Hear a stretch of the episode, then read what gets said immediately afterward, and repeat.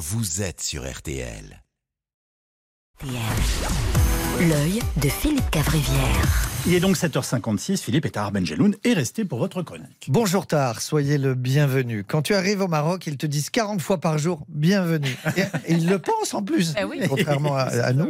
Et quand tu demandes quelque chose, la réponse est invariablement oui, avec plaisir. C'est entre autres pour cette gentillesse et cette hospitalité qu'on aime tellement le Maroc, mais il y a mille raisons d'aimer ce pays. Et Tahar, vous êtes l'une d'elles. Alors l'actu, c'est ce terrible séisme et c'est aussi la rentrée du RN et de Marine Le Pen. Décidément, les temps sont durs pour les Marocains. Tahar, vous êtes un immense écrivain franco-marocain, prix Goncourt 2007 pour votre livre La Nuit Sacrée, mais vous devez être forcément impressionné d'être face à moi.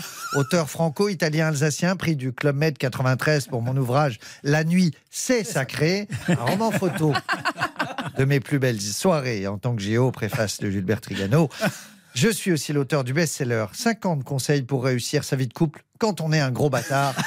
Ah, mal, cette En- couverture. oui, elle est magnifique. Ah oui, c'est magnifique. En librairie. Merci beaucoup d'avoir parlé euh, littérature. On, on va revenir sur ce tremblement de terre qui a eu lieu vendredi. Aujourd'hui, on est déjà dans la solidarité, dans l'action. Alors la solidarité, c'est toujours bouleversant. Elle a parfois ses contrariétés. La France attend de pouvoir aider. Vous savez que Bernard Arnault voulait faire un, comme avec les Restos du Cœur, il voulait redonner 10 millions d'euros et sa femme a dit Ah non Bernard, hein, on va encore se faire engueuler. Tu arrêtes avec tes dons. Dans la tragédie, le plus beau surgit souvent. Il y a eu des élans de solidarité du monde entier l'Espagne, la France, l'Allemagne, Israël, États-Unis. Biden a, dit qu'il voulait aider personnellement, mais qu'est-ce qu'ils vont faire à Marrakech avec des couches Alors, il y a un truc très mignon dans cette horreur, euh, c'est que j'ai reçu des dizaines de messages de célébrités et d'anonymes qui m'ont écrit comment va la famille de ta femme, ses cousins, ses amis? Alors c'était touchant. Et moi j'ai répondu à tout le monde merci, c'est adorable, ça va grâce à Dieu et à la géographie surtout car elle est algérienne et que c'est un autre pays. En fait, vous vous êtes trompé d'arabe, mais c'est très gentil quand même. Alors, ce qui est très beau.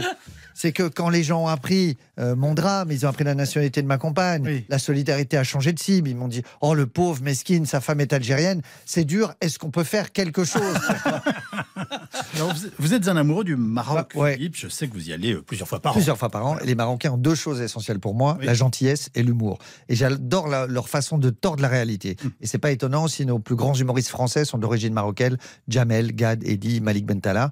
Ils alors, ils sont forts, mais je suis largement meilleur qu'eux parce que, Ah. en fait, eux font rire avec des mots. Moi, je suis capable de faire rire avec des chiffres. Oui. Alors, quand je rentre du Maroc, à chaque fois, j'achète des, des bagues. Ça, c'est Maroc, ça, c'est Marrakech.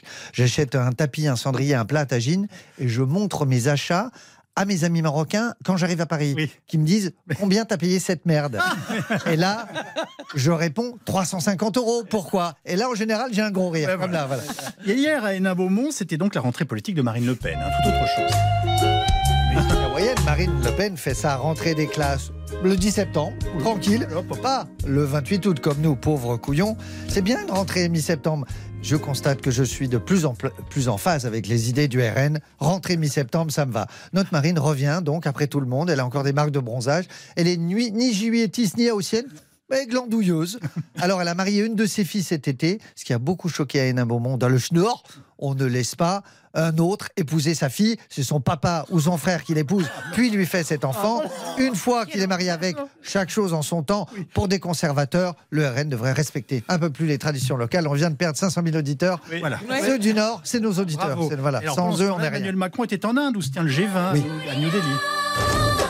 Alors, d'habitude, le G20, quand ils disent, euh, qui- quand ils sont mauvais, ils disent c'est un G20 constructif et ambitieux. Là, ils ont dit on n'a pas été terrible. Donc, je vous laisse imaginer l'inutilité du bordel.